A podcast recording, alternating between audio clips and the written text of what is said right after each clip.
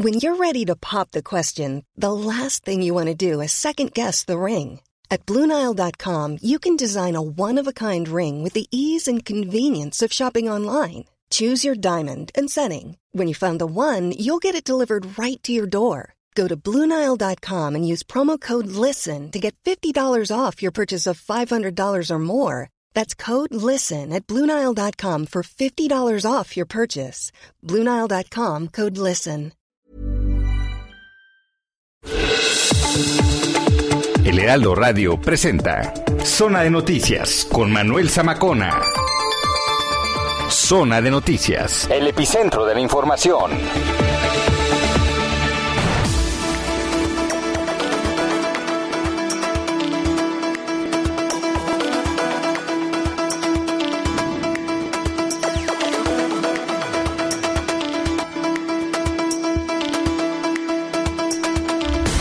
3 de la tarde, tiempo del centro en la capital del país. ¿Cómo están amigos del Heraldo Radio en toda la República Mexicana? A nombre de Manuel Zamacona, titular de este espacio, le saluda Heriberto Vázquez Muñoz. Buenas tardes y bienvenidos. Después de la explosión registrada en la Junta Auxiliar de San Pablo, Xochimehuacán, por la toma clandestina de gas, CLP, autoridades del gobierno de Puebla confirmaron una persona fallecida y al menos 50 viviendas dañadas. En conferencia de prensa, el gobernador Miguel Barbosa Huerta afirmó que se resolverá la situación y se llegará hasta las últimas consecuencias. Hay que resolver este tema, enfrentarlo.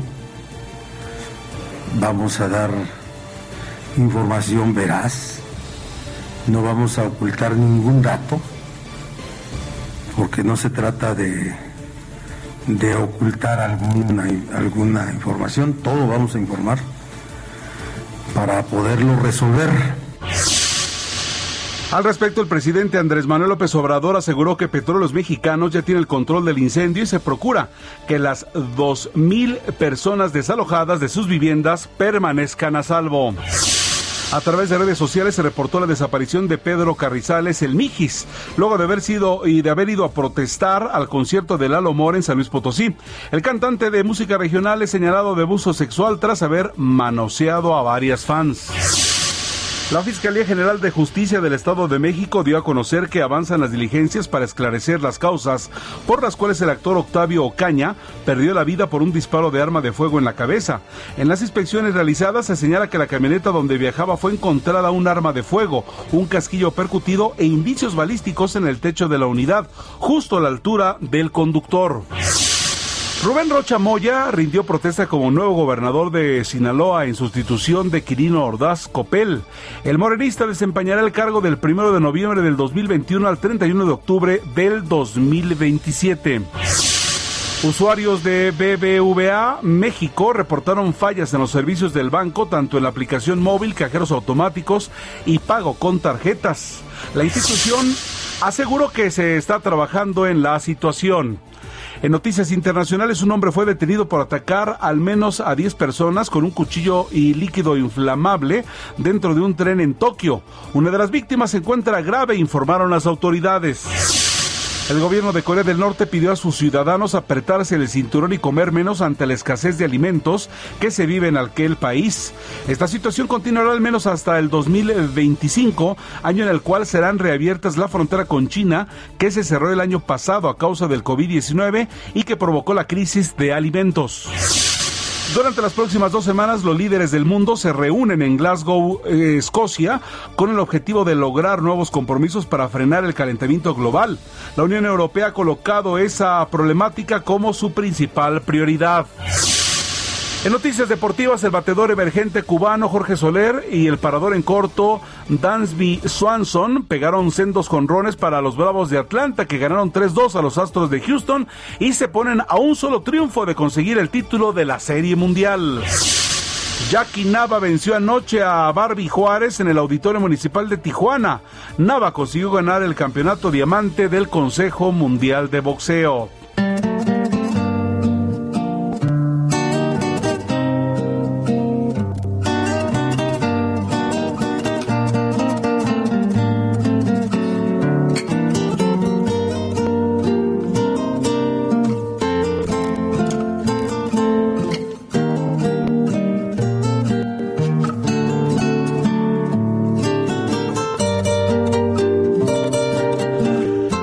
Con 150 músicos, 10 carros alegóricos y más de mil voluntarios a lo largo de 8.7 kilómetros de recorrido, el desfile internacional de Día de Muertos, celebrando la vida, inició hoy al mediodía en el Zócalo Capitalino.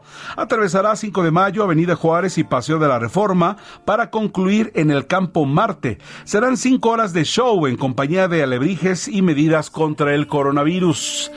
Y en esta oportunidad, el titular de este espacio, Manuel Zamacona, está allí precisamente para comentarnos qué está ocurriendo. Manuel, me da mucho gusto saludarte en tu espacio.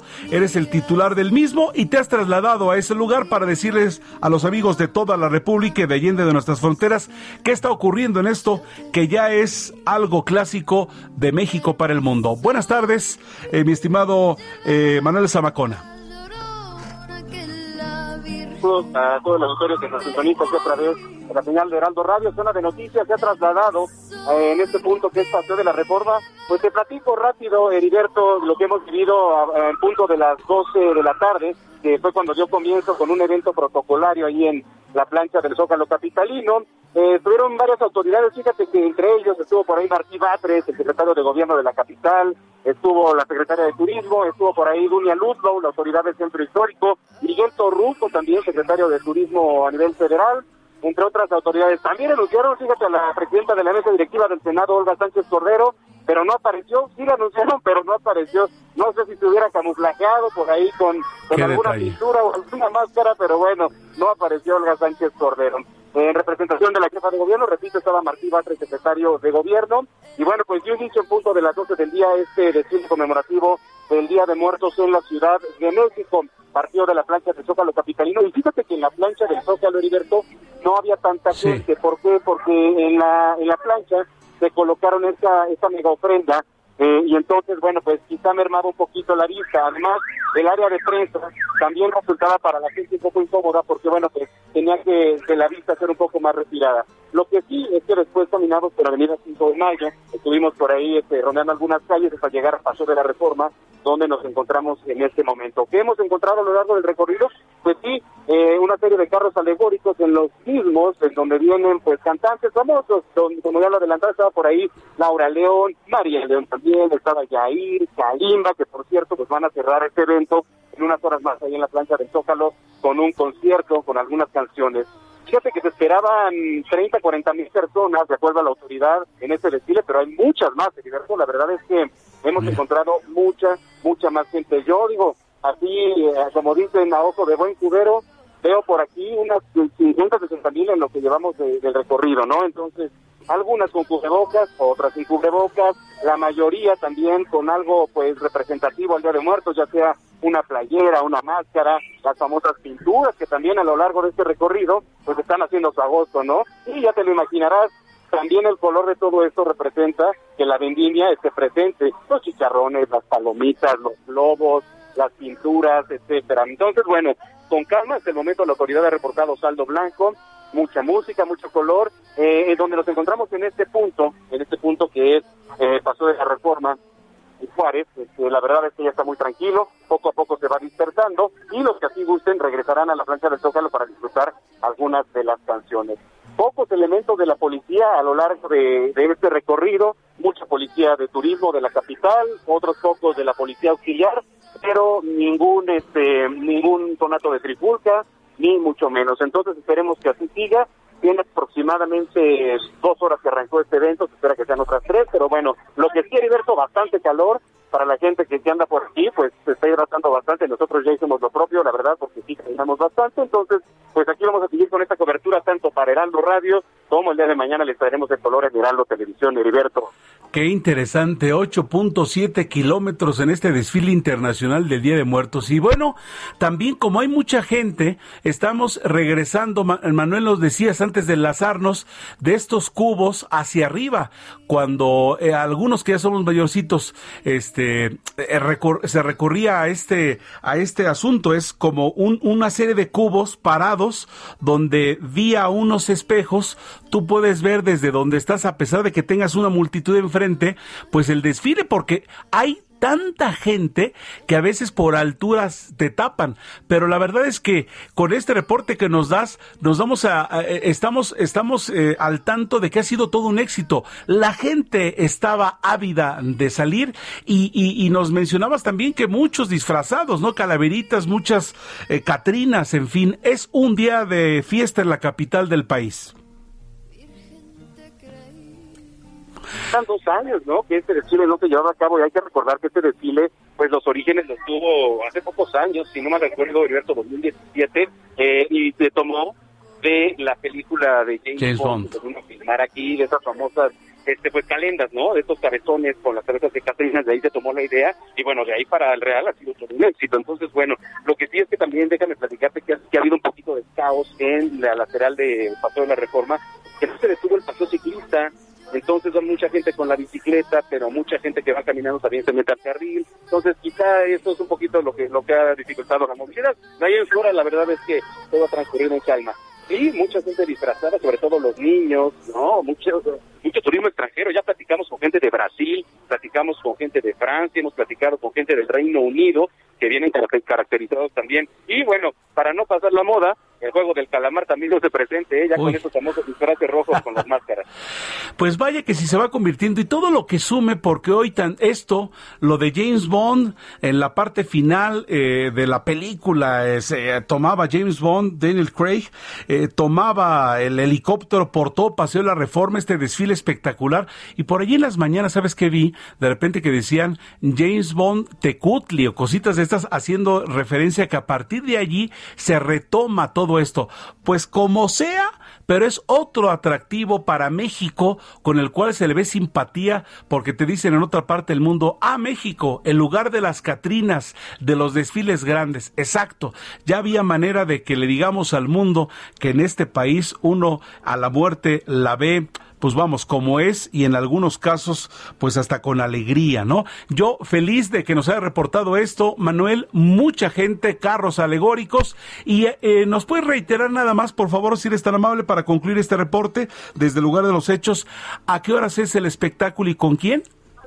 Sí, mira, el espectáculo está programado aproximadamente en una hora, mira, en este momento que son las 2 de la tarde con 12 minutos, creo que aproximadamente a las 4, ¿eh? porque va lento, eso sí, el desfile, este, para que toda la gente que está aquí pueda apreciarlo. Entonces yo le calculo que por ahí de las 4, si no es que un poquito antes ya, ya esté llegando allá al Zócalo, lo que estén anunciado en un principio era Kalimba, vamos a ver si hay más sorpresas, que se vayan integrando las personas que venían en los carros alegóricos, como Laura León, María León, también por, por ahí estaba Jair, entonces igual nos salen con una sorpresa, ¿verdad?, para todo el público que esté ahí, así que pues estén atentos y para los que todavía quieran venir, están a tiempo de caerle al zócalo, lleven su cubreboca, no hay que dejar de cuidarnos, hay que mantener las medidas de sanidad y la verdad es que van a pasar un muy buen rato. Es momento todavía de disfrutar este desfile que se ha retomado, aprovechando y raspando, que fue cuando se anuncia el semáforo color verde aquí en la capital. Bien, venga, venga, ojalá. Bueno, pues como dices, allí está ya el, el, el, talento base, aunque eh, desearíamos y seguramente pasaría, porque así ha sido lo habitual,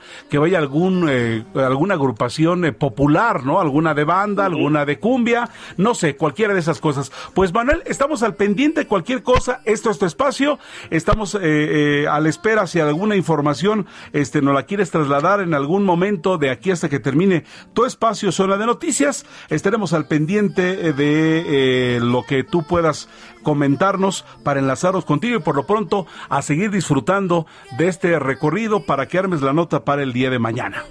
Perfecto, pues aquí estamos reportando, te agradezco mucho Heriberto y les mando un abrazo, saludos. Muchas gracias, el titular de este espacio, Manuel Zamacona, zona de noticias, desde el lugar allá precisamente en el Zócalo. Son tiempo del centro a las 3 de la tarde con 14 minutos.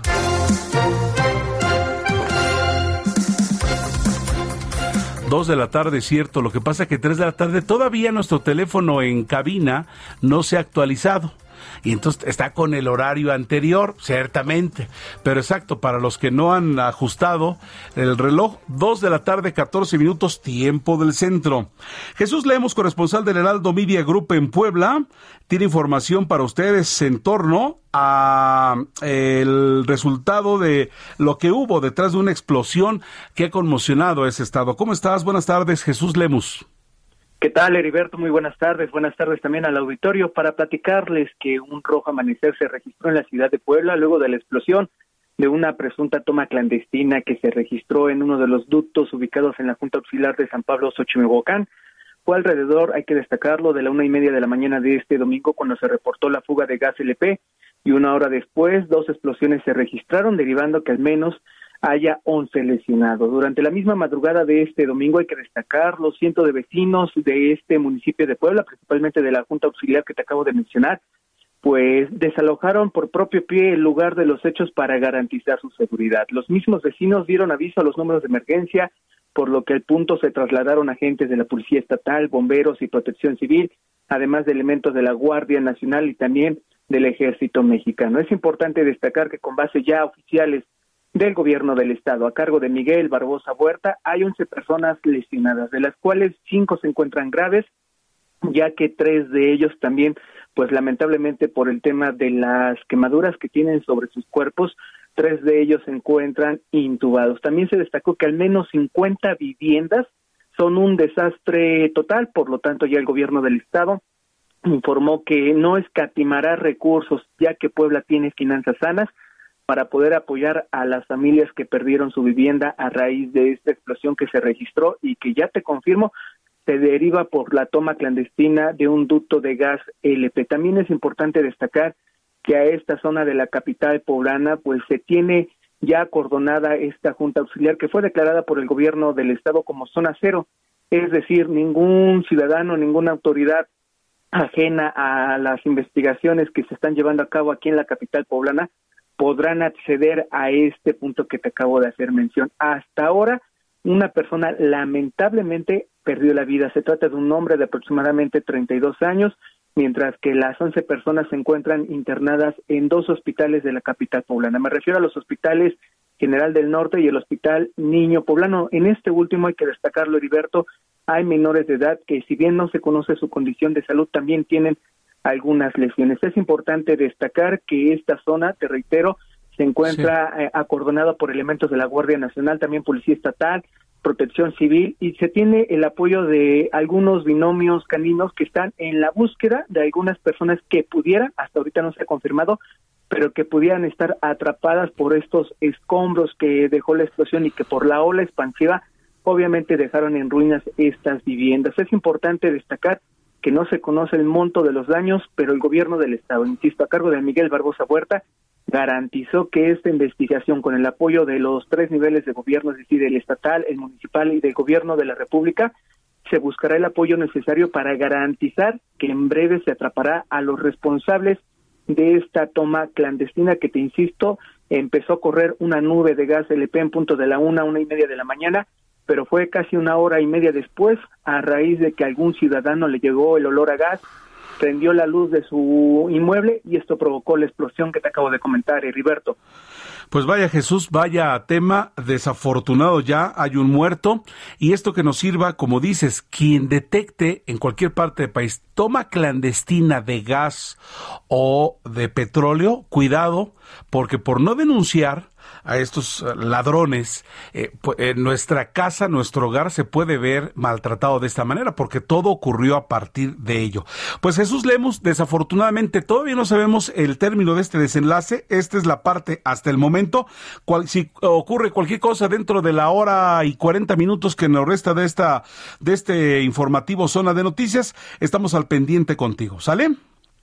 Claro que sí, Heriberto, estamos pendientes de lo que se pueda registrar en los siguientes minutos y con ello estar pues manteniendo informados a, a todo el auditorio que nos está escuchando sobre los hechos que, insisto, se están viviendo aquí en el territorio poblano, principalmente en la capital poblana. Heriberto. Gracias, buenas tardes. Jesús Lemos, corresponsal del Heraldo Media Grupo en Puebla. Les decía en el arranque de este informativo que a través de redes sociales se reportó la desaparición de El Mijis.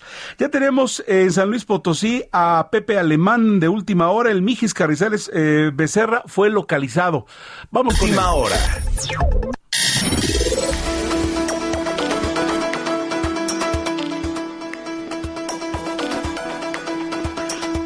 Adelante, Pepe, desde San Luis Potosí. Coméntanos, por favor, de el Vigis, que al parecer está, ya, ya, lo están viendo. Adelante, por favor. Sí, gracias, Heriberto. Muy buenas tardes. Efectivamente, tras permanecer cerca de 18 horas reportado como desaparecido. El líder de pandillas y exdiputado local, Pedro César El Carrizales, fue localizado en el municipio de Zaragoza, en la región centro de San Luis Potosí. Así lo informó su equipo de trabajo a través de las redes sociales. Eh, hay que recordar que ayer por la bueno, hoy por la madrugada se reportó también por la misma vía que al filo de las 21.30 horas el Mijis eh, habían perdido contacto con el Mijis cuando encabezaba una protesta afuera del centro de espectáculos El Domo en la capital potosina, donde se presentaba el cantante de música regional Lalo Mora, a quien previamente había amenazado en una publicación donde instaba a sus seguidores a eh, reventar su presencia en tierras potosinas. En ese primer posteo, el Mijis eh, le dijo que se iba a encontrar con el infierno aquí en, San Luis Potosí. Eh, después anunció que iba a cabildear una iniciativa de ley para lo que él llamó la castración laboral en el Congreso del Estado. Y ahí en entrevista, pues se les dijo un poco, dijo que se trataba de bromas, que él así eh, se hacía eh, publicidad en sus redes sociales, pero advirtió que sí iba a estar ahí afuera del centro de espectáculos y lo iba a huevear. Y a las nueve y media de la noche de ayer eh, se reportó que había desaparecido. Pues Heriberto, hoy pasadas las trece horas de este domingo, también a través de sus redes sociales de Twitter y Facebook, su equipo de trabajo dio a conocer que había sido localizado, dicen, por elementos de la Guardia Nacional y por sus familiares en el municipio de Zaragoza. Sin embargo, no dan más detalles del estado de salud ni cómo dieron con su paradero. Heriberto, hasta el momento ni la Guardia Nacional, ni la Fiscalía General del Estado, ni ninguna corporación han confirmado esto publicado por su equipo de trabajo eh, respecto a que fue encontrado en el municipio de Zaragoza.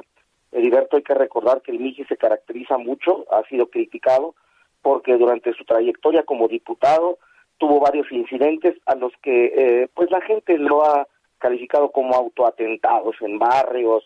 Una vez recibió eh, balazos en un vehículo donde transitaba una colonia muy peligrosa aquí en San Luis durante la madrugada y nunca se abrieron carpetas de investigación y sí se le adjudicaba que él propio para hacerse para hacerse publicidad él mismo se eh, perpetraba esos autoatentados. Pero sin embargo lo importante es que aparece aparece con vida no sabemos su estado de salud pero ya aparece el Mijis Carrizales y vamos estamos en espera de que haya información oficial o que el mismo Mijis o su equipo de trabajo nos den más detalles al respecto, Heriberto. Lo importante es que ya está ubicado. Lo malo del asunto es el trasfondo, ¿no? Viene de un reclamo que le iba a hacer, incluso amenazas para bien o para mal a este cantante. En fin, y, de repente, pues, en ninguna circunstancia, seas o no funcionario, la desaparición de alguien, pues sí nos tiene a todos eh, y nos debe de, preocupar para después ocuparnos, ¿no? Pero qué bueno que tiene ya la información. Entonces, eh, por lo pronto, él ya ha aparecido, no sabemos más, pero eh, Pedro Carrizales, el Mijis, eh, pues ya está, ya está aquí, ya está de nueva cuenta y entonces no tenemos nosotros tema para estar ya preocupados por lo pronto en San Luis Potosí. ¿Te parece? Efectivamente, estaremos al pendiente del caso, Heriberto. Pepe Alemán desde San Luis Potosí, muchas gracias. Si ocurre algo, por supuesto, todavía tenemos eh, hora y 40 minutos de programa y estamos aquí al pendiente. Muchas gracias. Igual, buenas tardes. Estaba repasando el Heraldo de México, la vención impresa el día de hoy. En la nota de 8 dice a emporios globales, impuesto del 15%. Aprueba el G20 en la cumbre realizada en Roma con la participación de México. Se avaló el gravamen histórico para eliminar de los llamados paraísos fiscales y aplicaría en 136 países. También nos decía, y hay que hacerlo, nos pasó aquí en cabina, hay que recordar atrasar una hora el reloj, porque a veces están en cabina, el que traes aquí, yo tengo todavía de, manecilla, y entonces ese no está. Algunos aparatos eh, en, celular se, descargan, eh, se, se, ubican ya en automático, algunos, pero algunos no. Les digo, ya nos ocurrió. Exacto. Eh, nuestra, dentro de la portada también dice, aplican ley seca en seis alcaldías, lanzan manual para pedir calaverita y llega Sheinbaum al Cervantino como invitada especial. Es de lo que estaba hoy eh, eh, a la hora de estar hojeando en el Heraldo de México.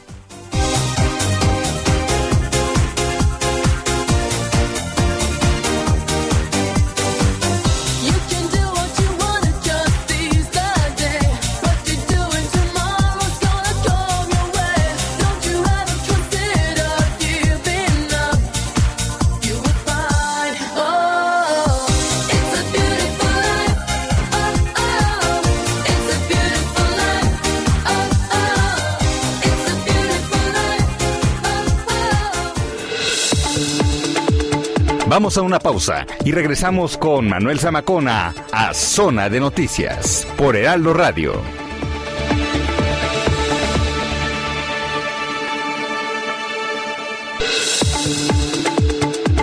Ya estamos de vuelta. Zona de Noticias con Manuel Zamacona.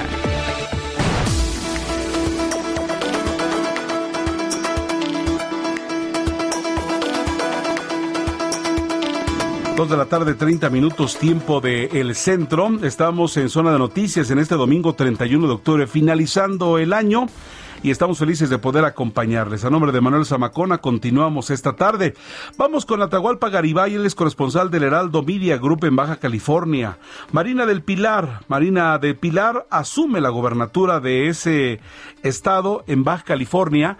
Es evidentemente, para no confundirnos, Baja California es la parte norte. Cuando éramos niños a muchos nos enseñaron Baja California Norte y Baja California Sur. Y en los últimos tiempos creo que acertadamente es Baja California y el sur, Baja California Sur. Viajamos, entonces con eh, nuestro... Eh, vamos con nuestro corresponsal Atahualpa Garibay hasta allá, a Baja California, para que nos platique en torno a esta eh, llegada de Marina de Pilar, toma de protesta de la gobernatura de Baja California. ¿Cómo estamos? Buenas tardes. Buenas tardes, buenas tardes a todo el auditorio. Efectivamente, en punto de las 5 de la tarde, horario del Pacífico, la abogada mexicanense Marina del Pilar Ávila Olmedo va a rendir protesta como gobernadora constitucional. Esta ceremonia se va a llevar a cabo en el Centro Estatal de las Artes, el CEAT, aquí en Mexicali. Estamos transmitiendo desde la capital del estado. Ahí se dio, se va a dar cita el Congreso de Baja California. Fue declarada como sede oficial el Centro Estatal de las Artes como recinto oficial por parte de los diputados, por mayoría, en días anteriores, y también hay invitados especiales. Destacan la presencia del dirigente nacional de Morena, Mario Delgado, la jefa de gobierno, Claudia Sheinbaum, también eh, está anunciada para este evento, y otros actores políticos de Morena. Marina del Pilar Ávila Olmeda eh, tiene una maestría en Derecho, es egresada de la Universidad Autónoma de Baja California y será la primera mujer en gobernar el estado 29, además de que se será la mujer, eh, el gobernador más joven o la gobernadora más joven porque apenas acaba de cumplir 36 años de edad. Ella ganó el 6 de junio anterior la elección con más de 250 mil sufragios a favor por parte de los baja californianos, así que en unos eh, en unas tres horas estaremos en el Centro Estatal de las Artes transmitiendo para el Heraldo Radio esta toma de protesta de Marina del Pilar Ávila Olmeda. Pues qué interesante, joven, es de Mexicali, porque además de repente pensamos por, por la trascendencia e importancia, por ejemplo, de Tijuana, a donde estamos llegando a través de 1700 de amplitud modulada, que como si Tijuana fuera la capital del estado, pero en efecto es Mexicali, aunque pues no podemos negar la importancia de Tijuana, ¿no es así, Atahualpa? Efectivamente, eh, la capital política es Mexicali desde hace más de 100 años, pero la capital política, económica y social es Tijuana por la población con la que cuenta. Son casi cerca de dos millones de habitantes en Tijuana quienes hacen pujante esta ciudad. En la zona costa, colinda con los municipios de Playas de Rosarito y también con el municipio de Ensenada, el puerto de Ensenada, que es una, uno de los activos más importantes de Baja California por su actividad portuaria marítima y obviamente pues eh, la, industria gastronómica que ya es un referente a nivel nacional. Destacar que Marina del Pilar Ávila Almeda, nacida en Mexicali, como tú lo señalas, será eh, mexicanense, la gobernadora, porque los últimos gobernadores han sido efectivamente de Tijuana. Nuestro gobernador, el ingeniero Jaime Bonilla Valdés, es originario de Tijuana. El antecesor, Francisco Arturo Vega de la Madrid, también de Tijuana. José Guadalupe Azura Millán también de Tijuana y todos los anteriores han sido de Tijuana. Entonces, va a brillar Mexicali, la capital del estado, en esta toma de protesta de Marina del Pilar Ávila Además, eh, me, comentaban también que, que en algún momento, esto me enteré en los 80, que era eh, la ciudad fronteriza donde más había actividad de ida y de vuelta, de regreso, de, de que entraban de un lugar a otro. Recordemos que del otro, acá está Mexicali del otro lado es Caléxico, ¿sí? Exactamente. La parte estadounidense hay una gran movilidad hay una gran codependencia económica entre la frontera de Baja California con California. Somos vecinos del estado más poderoso económicamente de Estados Unidos. Tanto Mexicali con Calexico y Tijuana con San Diego tienen un flujo de cerca de medio millón de personas de ida y de vuelta anualmente. Sí, es impresionante. Jovín, estaremos al pendiente de Atahualpa. Gracias por la información y tú estarás allí presente en esta toma de protesta de Marina del Pilar en la gobernatura de Baja California. Gracias y buenas tardes. A la orden. Un saludo a todos.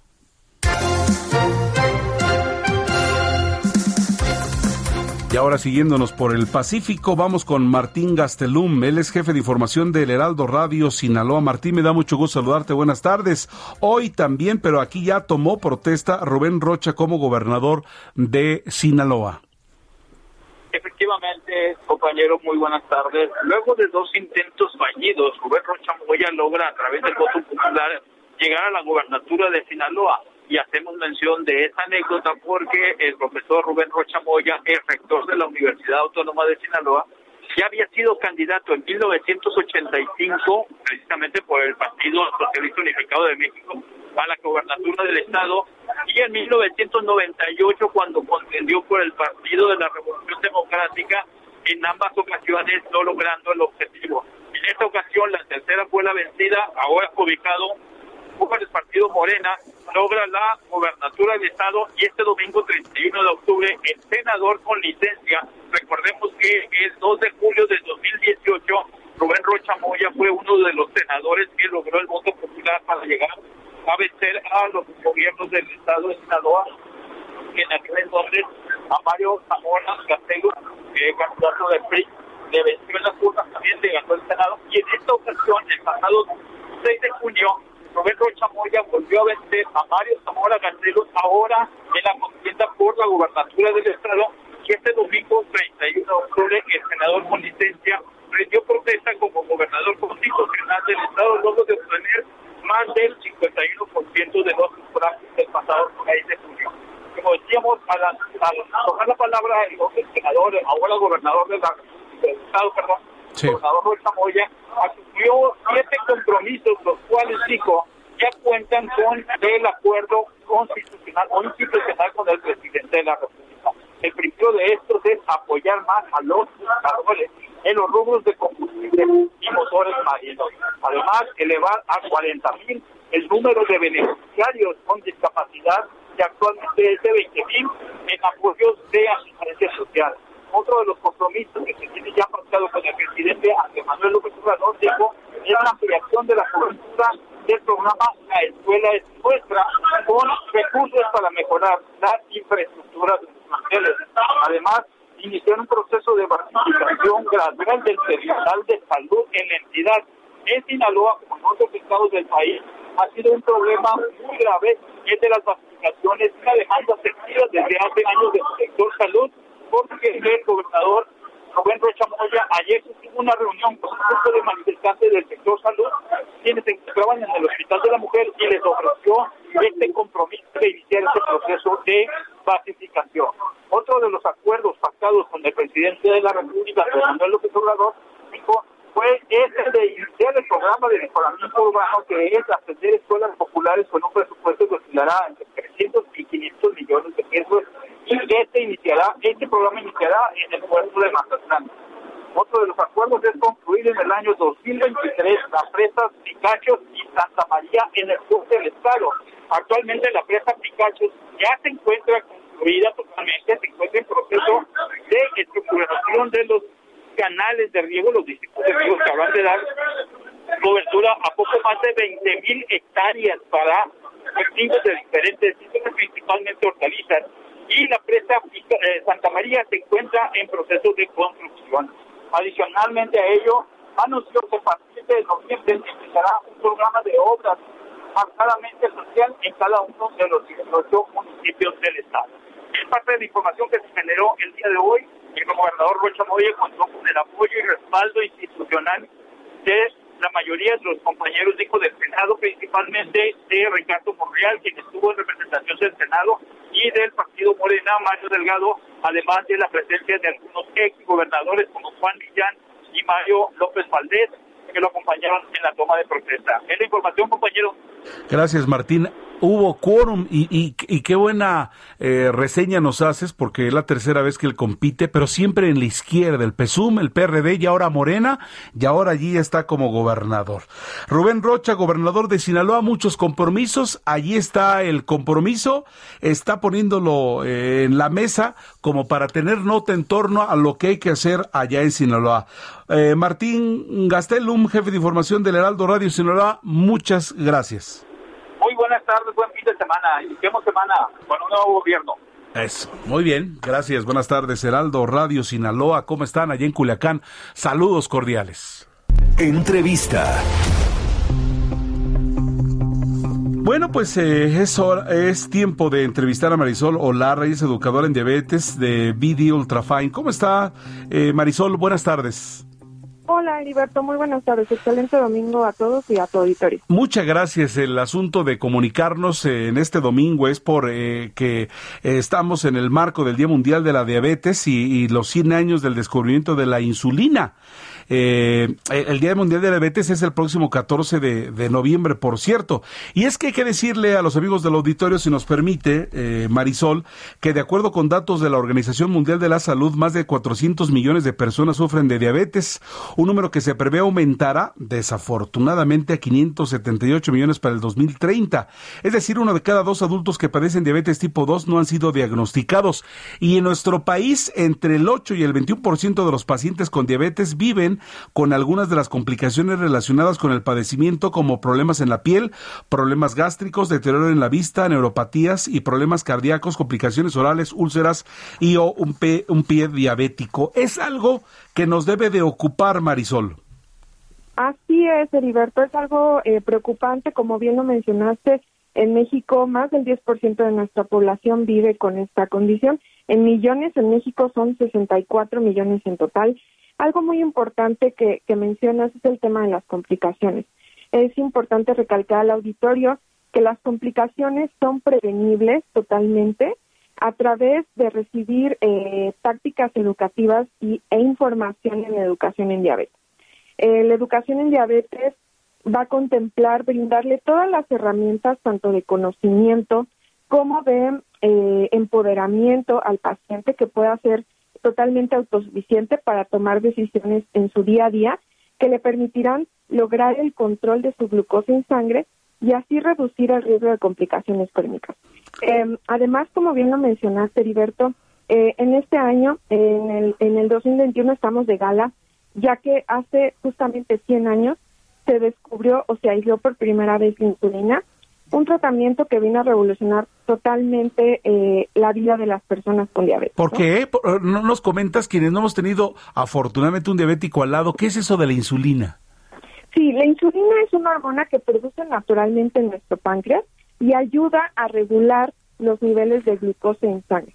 De hecho, en México, nada más para brindarte un dato, del 16 al 20% únicamente de los pacientes con diabetes se encuentran bajo tratamiento de insulina Incluso, eh, aunque ya lo necesiten, hay personas que se resisten al tema de la insulina porque tienen miedo a las agujas, tienen miedo también al tema de vivir inyectándose diariamente. Y bueno, hoy en día ya contamos con dispositivos de aguja corta, ultrafinos y demás, y otras herramientas, como te decía, retomando el tema educativo, que es que venimos a hablar sobre esto. Pues sí, y, y, qué interesante. Y eh, entonces, este tratamiento hace que, que haya manera de sustituir lo que el cuerpo ya no va a producir de manera natural? Así es, cuando nosotros eh, no producimos ya, digamos, con el paso de los años o incluso el diagnóstico, dependiendo de la valoración del médico, eh, llega un momento donde el paciente reduce la producción de insulina propia de la evolución de la enfermedad y eh, debemos de sustituir la insulina que mi cuerpo ya no puede producir a través de aplicaciones ya sea con jeringa eh, o con pluma, dependiendo la, la presentación, ¿no? Pero eh, lo importante es, te decía, Alberto, recibir una educación adecuada y es por ello que eh, pues diversas empresas de la industria farmacéutica se unen para ofrecer diversas informaciones y conferencias educativas 100% sobre el cuidado de la diabetes y se llama la Cumbre Virtual de Diabetes, la primera cumbre, y justo esto celebrando una mejor calidad de vida para los pacientes con diabetes a los 100 años del descubrimiento de la insulina. ¿Dónde se va a llevar a cabo esta cumbre? Esta cumbre se llevará a cabo del 8 al 15 de noviembre eh, de forma virtual, justamente para adaptarnos. Seguimos temas virtuales por pandemia y eh, todo el auditorio está dirigido tanto para profesionales de la salud, hay conferencias para médicos, enfermeras, nutriólogos y demás, y hay conferencias especiales y adaptadas para los pacientes que viven con diabetes o sus familiares del 8 al 15 y cualquier información que requieran en el correo atención-diabetes.com. Les mandamos la liga, es totalmente gratuito para que se puedan inscribir e invitar a toda su familia o cualquier persona interesada en eh, atender esta información educativa y llevar una mejor calidad de vida, reducir el riesgo de complicaciones. Me gusta mucho destacarlo, Heriberto. El hecho de que seas diagnosticado con diabetes no es una sentencia. No es una condena de muerte. Ni de muerte, ni de que me voy a complicar. Si yo tomo el control, por supuesto que reduzco complicaciones. Marisol o, Lara, ya que tú eres educadora, ¿por qué no nos dices a los de a pie, a los que todavía afortunadamente no lo estamos padeciendo, dinos tres cosas que debemos de pensar ya para evitar esa condición? O que deberíamos de tener en el día a día, por favor. Claro. Uno eh, es una alimentación adecuada, mantenernos, la segunda es mantenernos en un peso saludable y si no estamos en un peso saludable, reducir del 5 al 10% de nuestro peso nos puede ayudar para, para disminuir el riesgo de presentarla. Y por último, realizar 150 minutos de actividad física en toda la semana, en, eh, digamos en sesiones cortas de 20 a 30 minutos, pero acumular 150 minutos a la semana sería fabuloso. Pues ahí está, ahí está. Muchas gracias, eh, eh, Marisol Olarra, educadora de diabetes de VD Ultrafine. Reitéranos para quien quiera estar en este, en este congreso virtual, cómo le podemos hacer, ya que nos dijiste que es completamente gratis, informativo y nos sirve para todos, quienes tengamos o no, y para especialistas del tema, por favor. Sí, eh, del 8 al 15 de noviembre nos pueden ayudar para inscribirse mandando un correo a la siguiente dirección, atención guion bajo diabetes arroba de, bueno de dedo punto com. Marisol Larra, muchas gracias. No, a ti, Heriberto, que pases una excelente tarde de domingo. Son las 2 de la tarde con 47 minutos, tiempo del centro.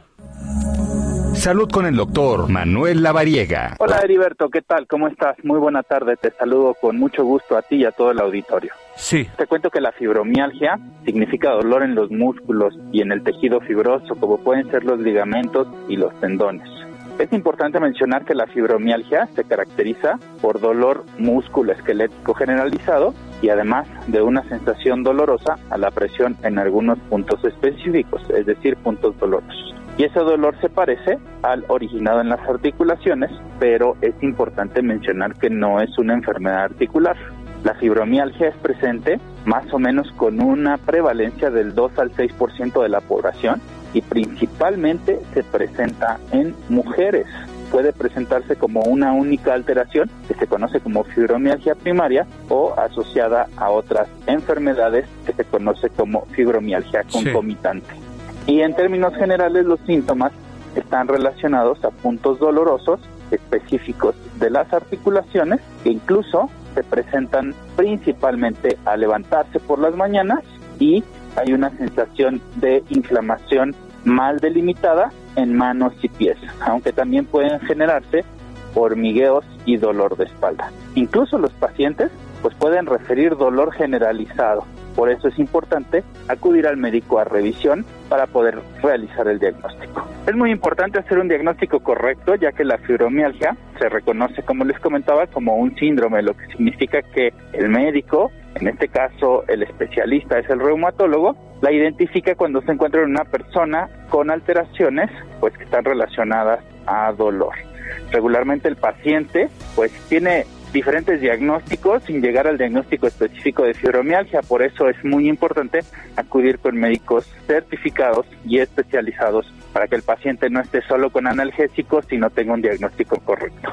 Y justamente hablando de los analgésicos, pues bueno, el tratamiento es importante mencionar que no hay una cura específica o definitiva para la enfermedad, pero siempre el tratamiento tiene un objetivo de disminuir los cuadros de dolor, tratar los síntomas acompañantes para de esta manera generar una adecuada calidad de vida en el paciente. Heriberto, eso es lo que tenemos preparado para el día de hoy. Te envío un saludo cordial y que tenga una excelente tarde todo el auditorio. Gracias. Saludos en cabina. Entrevista. Albino Galván Martínez, director de general del Consejo Municipal de Deporte Comude en Guadalajara. Buenas tardes, ¿cómo estás? ¿Qué tal, Heriberto? ¿Cómo estás? Buenas tardes, con el gusto de saludarles y a, a ti, a toda tu audiencia. Gracias por, por tomarnos la llamada porque queremos platicar contigo de la presentación del Maratón Internacional de Guadalajara que eh, va a arrancar bajo esta nueva normalidad deportiva. Platícanos cómo le hacemos. Podemos ir los que nos gusta el maratón de espectadores, porque es un buen pretexto. Siempre habrá un buen pretexto para ir a la Perla de Occidente. Y coméntanos a quienes pudieran inscribirse y si todavía hay tiempo para ello. Las generales de este, de este gran evento que esperamos con mucha, pero mucha atención, si eres tan amable, Albino. Sí, como no, con mucho gusto. Mira, el, el evento es el 12 de diciembre y, y están abiertas las inscripciones eh, por nuestras redes sociales, por eh, nuestra página maratón.org, comude.gov. Y bueno, el, el, este evento eh, es nuestro primer evento presencial después de todo este tema de la pandemia. Y vamos a, va a ser un evento topado a 2.000 gentes para maratón y 1.000 gentes para la carrera de relevos. Y bueno, este, estamos tratando de que todos nuestros participantes y toda la gente que vaya a visitarnos pues tengan la confianza y la seguridad de que va a ser un evento cuidado en todo lo que es el tema de salud. Es un, un evento que está controlado por el tema de la mesa de salud.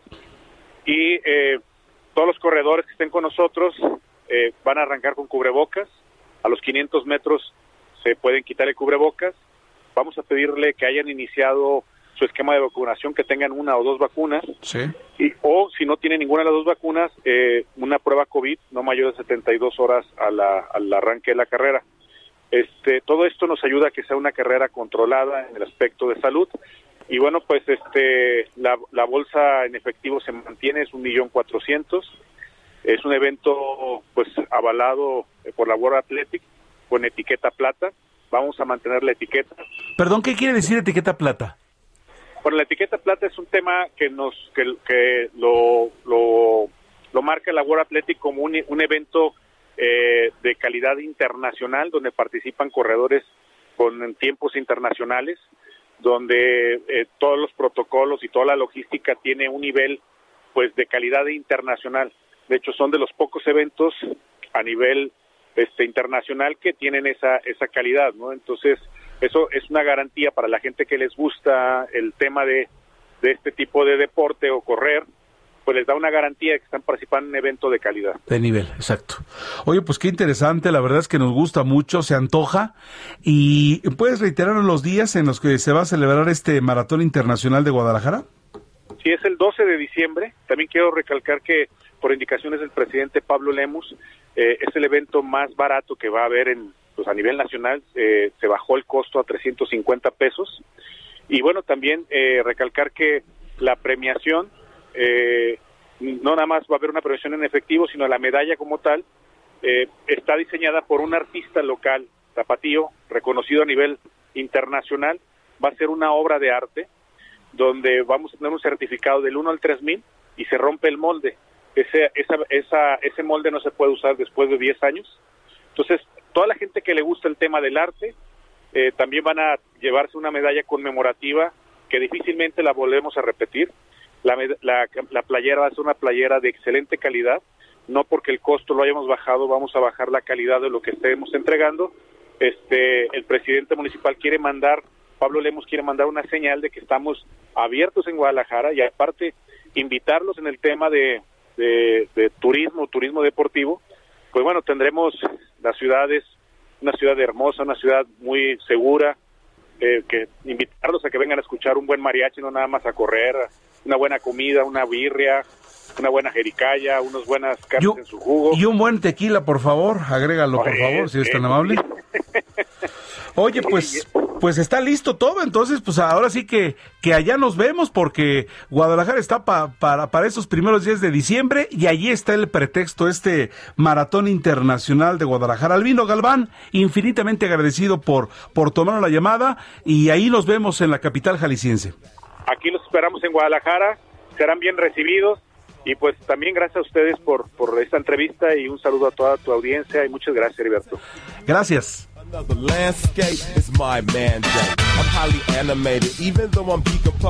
Este es un clásico de la agrupación virtual británica Gorillaz.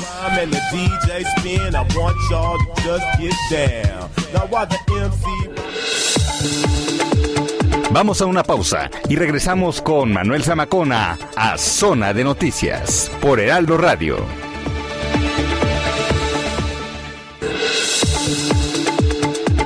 Ya estamos de vuelta. Zona de Noticias con Manuel Zamacona.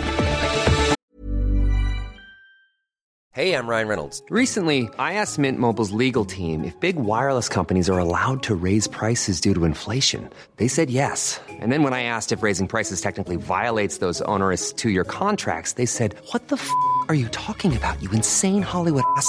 So to recap, we're cutting the price of Mint Unlimited from $30 a month to just $15 a month. Give it a try at mintmobile.com slash switch. $45 up front for three months plus taxes and fees. Promo for new customers for limited time. Unlimited more than 40 gigabytes per month. Slows. Full terms at mintmobile.com.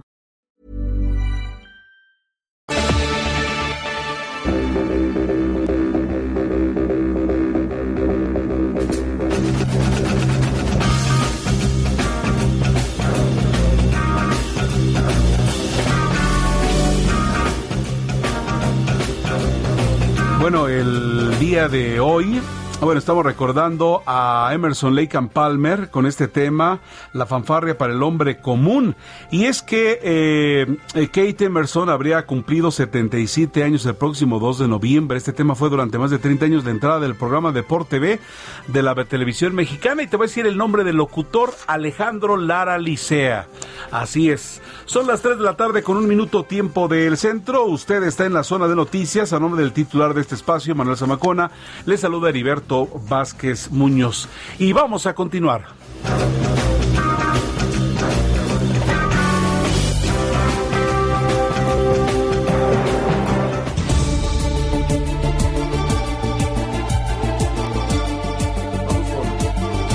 Vamos con Gina Monroy para que nos actualice la información en México y el mundo. Gina, buenas tardes. Hola, ¿qué tal, Heriberto? Buenas tardes. Te comento que la Comisión de Derechos Humanos mexiquense inició una queja de oficio para esclarecer la muerte del actor Octavio Pérez Ocaña.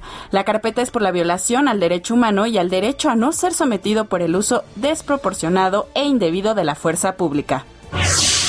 Marcelo Ebrard secretario de Relaciones Exteriores, dio a conocer que tras negociaciones con los países del G20 se acordó aceptar todas las vacunas contra la COVID-19 para que sean autorizadas por la Organización Mundial de la Salud, así como los certificados de vacunación emitidos por otros países. Desde mañana y durante 45 días, los promotores de la consulta para la revocación de mandato saldrán a las calles a recolectar 2.8 millones de firmas que se requieren para emprender ese ejercicio. Las alcaldías Tláhuac, Tlalpan, Coyoacán, Cuauhtémoc, Venustiano Carranza y Milpa Alta implementarán ley seca en sus demarcaciones por los festejos del primero y 2 de noviembre. En noticias internacionales, al menos dos personas murieron y otras nueve resultaron heridas en el este de Afganistán, después de que combatientes talibanes abrieron fuego contra los invitados de una boda por reproducir música. Así lo informaron fuentes oficiales y testigos presenciales. Zona de espectáculos.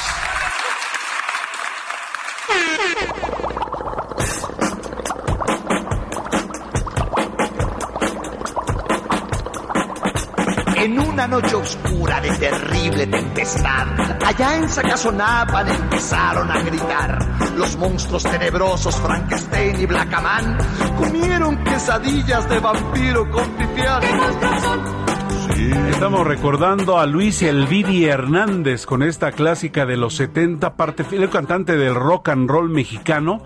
En la parte final del rock and roll en la década de los 70, con este tema irrumpió y se recuerda mucho esta, esta versión espectacular de Luis Elvidi Hernández. Murió muy joven, un hombre que, que estaba de sobrepeso y lo recordamos gratamente con esta canción de Los Monstruos. Tenemos en la línea a Elena Berron Nayeli. Ah, perdón, antes de Nayeli, perdón, cierto. Tenemos a Nayeli Ramírez con los espectáculos. ¿Cómo estás, Nayeli? Buenas tardes.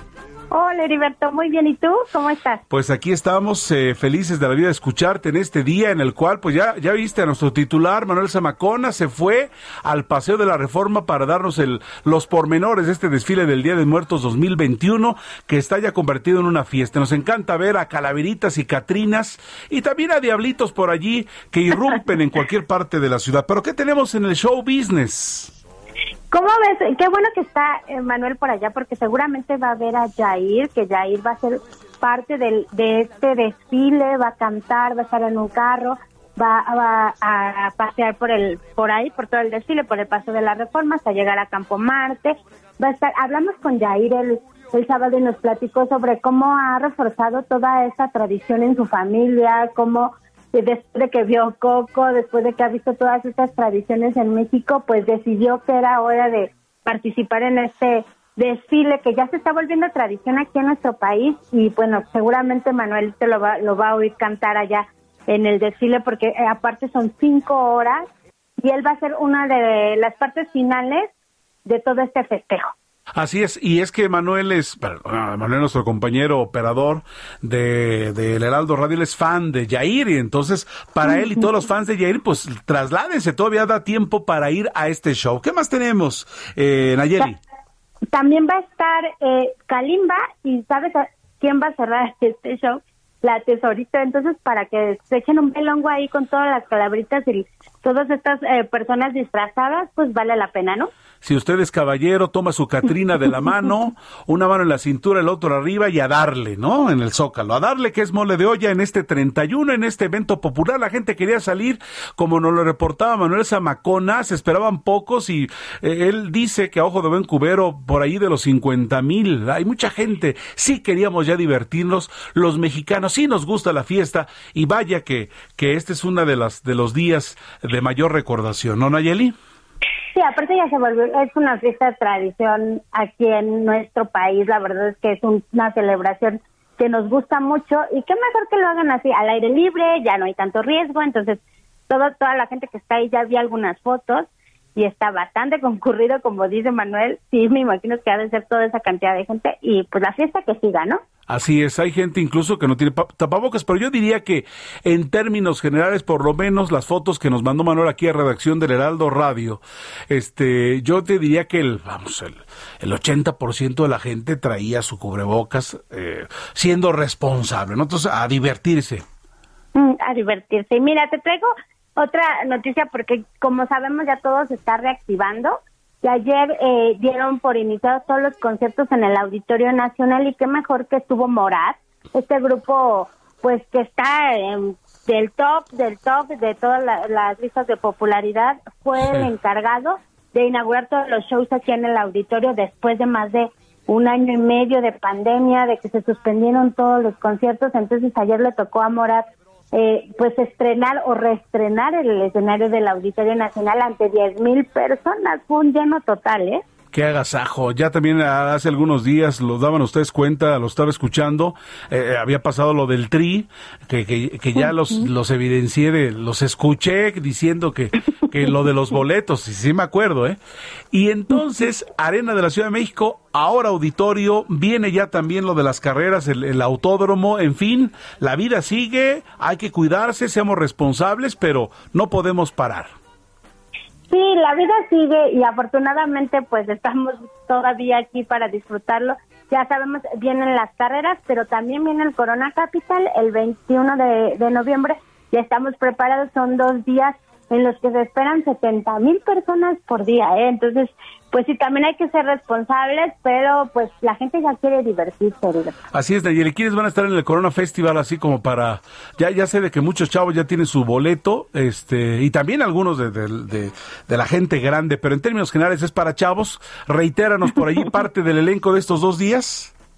Pues mira, en el Corona Capital ahora van, va a estar un poquito Taming Pala, que es un grupo la verdad es que es uno de los preferidos. Ya ha venido varias veces aquí a México. Va a estar 21 Pilots, va a estar Disclosure, va a estar San Vincent, The Cooks, va a estar El Pi, que es una, una chica que la verdad eh, causó mucho revuelo en las redes sociales. Empezó, ahora ya tiene su disco, sus videos Y aparte eh, es pareja de una mexicana que también la ha presumido mucho en redes, entonces va a ser una de las de las headliners de aquí de, del Corona Capital.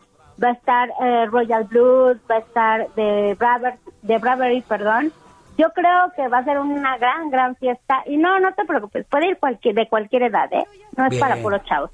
Muy bien. Chaborucos también vamos a andar por ahí. Perfectísimo. No, Nayeli, tú eres una niña. Nayeli, ¿con qué rematamos esta tarde tu sección de espectáculos dentro de Zona de Noticias?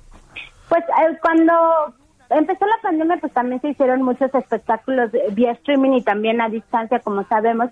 Ahora se está realizando el Festival Santa Lucía, que es en Monterrey ha habido muchos artistas y lo pueden seguir en su página de Facebook y también en su página oficial. Ayer estuvo Jimena Sariñana y va a estar Kalimba, va a haber varios artistas, Eli Guerra también va a estar por ahí. Entonces lo pueden seguir por Facebook si quieren la transmisión en vivo. Va a haber varios conciertos. Entonces, pues se los recomiendo también por si quieren estar en su casita viendo musiquita. Está bien. Perfecto. Pues Nayeli Ramírez, como siempre, muchas gracias. Muchas gracias, Heriberto. Que tengas bonito día. Un abrazo. Entrevista. ¿Anda usted en busca de casa? ¿Anda viendo por dónde comprar? Yo tengo un amigo que, que anda queriendo comprar casa. Es más, van varios. Aquí está otro, nuestro ingeniero Alcalá. Pues eh, tenemos en la línea Elena eh, Berron, directora de The Smart Flat, que es una startup que tiene una plataforma que utiliza inteligencia artificial para la búsqueda de propiedades de venta o renta, pero es distinta. Y por eso la tenemos en la línea. ¿Cómo estás, Elena? Buenas tardes.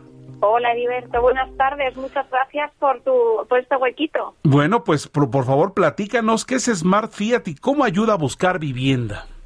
Pues mira, nosotros eh, con The Smart Fiat cambiamos la forma en la que se están buscando las propiedades o se han ido eh, buscando hasta el día actual. Nosotros a través de inteligencia artificial lo que hacemos es conocer muy bien las necesidades de nuestro cliente, con quién se muda, qué, qué necesidades tiene, qué, en qué momento o qué, qué estilo de vida lleva para mostrarle en tiempo real a través de nuestra plataforma de todo el volumen de propiedades que hay disponible, aquellas que más se adaptan a sus necesidades. ¿Con qué fin? Con que dejen de estar buscando durante horas en línea propiedades que, o viendo propiedades que no les interesan, visitando propiedades que van, eh, eh va el cliente y dice, si me llegas a decir esto antes, pues eh, no vengo directamente, ¿no? Entonces, ¿qué hacemos con esa inteligencia, o gracias a esta inteligencia artificial? Es eh, acelerar todo el proceso de búsqueda de propiedades y volverlo o convertirlo en mucho más eficiente. Oye, o al revés, ¿no? Caray, si hubiera sabido de esto, no hubiera comprado acá. Oye, ¿qué ventajas tiene para quienes quieren rentar o comprar esta, esta eh, plataforma Smart Flat? Pues mira, actualmente o con las plataformas tradicionales en el mercado, eh, estos, los, tanto los profesionales como las personas que quieren rentar su propia eh, propiedad, eh, se encuentran con una, un elevado número de clientes que les contactan o interesados que les contactan a los que tienen que atender y de esos que, que atienden realmente les sirven muy, muy, muy, muy poquitos. De hecho, lo ideal es que solamente le llegase uno. Entonces, se le, o pierden muchísimo tiempo atendiendo a gente que jamás les va a rentar o comprar la propiedad. Con esta inteligencia artificial, como nosotros hacemos ese perfilado y esa calificación del cliente por cada una de nuestras propiedades, lo que mandamos al cliente que tiene la propiedad, al dueño de la propiedad o al anunciante de la propiedad, son clientes completamente perfilados, por lo tanto van a tener una probabilidad de cierre de ese cliente mucho más alta las propiedades se van a mover más rápido, se van a mover de forma más eficiente y de forma más rápida. Bueno, me parece, me parece interesante, sobre todo para no perder tiempo, ¿no? Que no hay manera de perder tiempo, pese a que nos guste visitar de primera mano lo que vamos a comprar. Todavía el mundo digital a los mexicanos cuesta trabajo, hay ya muchos metidos en él, pero nos gusta ir y palpar. Pero bueno, si nos ayuda esto bien. Para finalizar, no hay que hacer contrato con una sola empresa de bienes raíces, es decir, tienes múltiples opciones para que no tengas que estar con uno solo y así sea tu abanico de opciones más, más amplio y sobre todo, si soy temeroso en esta época de la pandemia, etcétera, pues no andar de lugar en lugar. Exactamente, exactamente. De hecho, eh, todo el tema de la pandemia lo que ha hecho ha sido que la gente, tanto, eh, sobre todo la persona que busca una propiedad, eh, busque mayor efectividad, personalización, eh, procesos mucho más, mucho más rápidos. Y nosotros con, con The Smart Flat, pues fomentamos todo toda esa agilidad a través de lo digital. Incluso también se pueden solicitar visitas en tiempo real conforme a lo que acabas de decir de no quiero moverme tanto. De todos modos, ni siquiera antes, cuando eh, la gente tenía que ir a, visitar 20 casas y, les, y, al final solamente les gustaban cinco. Oye, ¿por qué no vas a las cinco que te interesan de golpe, no? Eh, mucho más mucho más eficiente y no pierdes semanas visitando casas que no te interesan. Exacto, no perdemos tiempo. ¿A quién le gusta perder el tiempo? Y sobre todo que, que somos quisquillosos ahorita de no estarme metiendo a quién sabe dónde. Y sobre todo si al final de la historia, desde que llego ya sé que allí no voy a comprar. Pues muy interesante, Elena Berron, directora general de Smart Flat, por este comentario. ¿Cómo te podemos seguir? ¿Hay algún lugar donde podemos entrar a esta plataforma? Sí, claro, mira, en thesmartflat.com eh, podéis acceder a la plataforma, hacer vuestras búsquedas, podéis eh, publicar como profesionales las, propiedades, incluso también tenemos una aplicación móvil que está disponible tanto en, la, en, iOS como en Android y, y, nos podéis seguir en todas nuestras redes sociales, en Instagram, en Facebook, en Twitter, etcétera. Smart Flat, así como suena de Smart Flat. justo. Perfecto. Elena Berrón, Berrón, muchas gracias y mucha suerte con esta innovación, esta plataforma que utiliza inteligencia artificial para la búsqueda de propiedades de venta o renta de Smart Flat. Muchas gracias. Muchas gracias, Heriberto. Buen domingo. Gracias.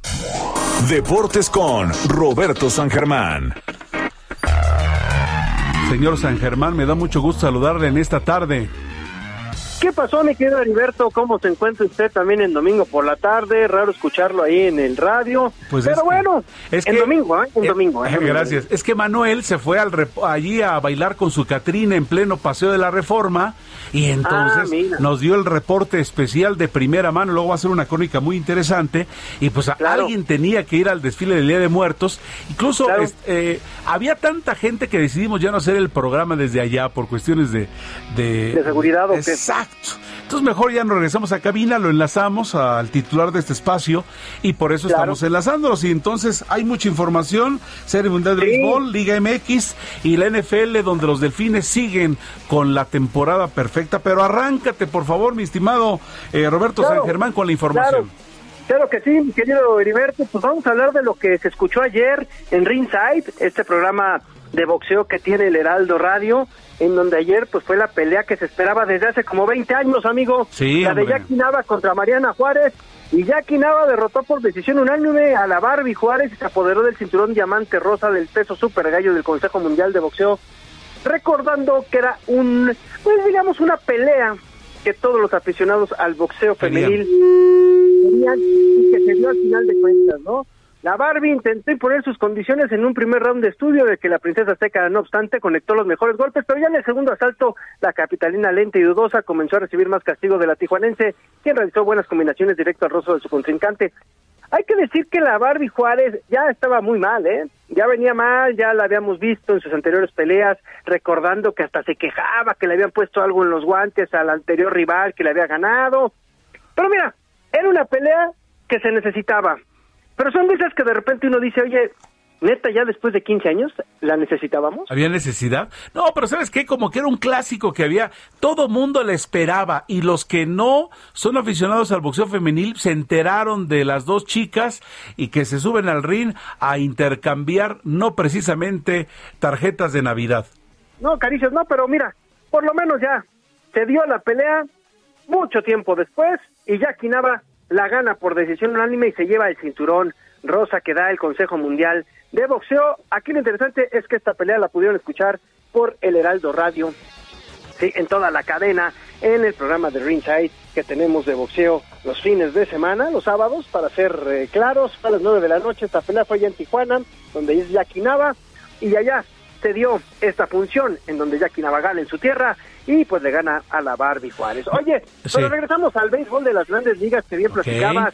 Y ayer los Bravos de Atlanta vienen de atrás, iban perdiendo 2 a 0 en las primeras entradas con un cuadrangular de José Altuve, este hombre que no deja de parar hombrones, de disparar más bien.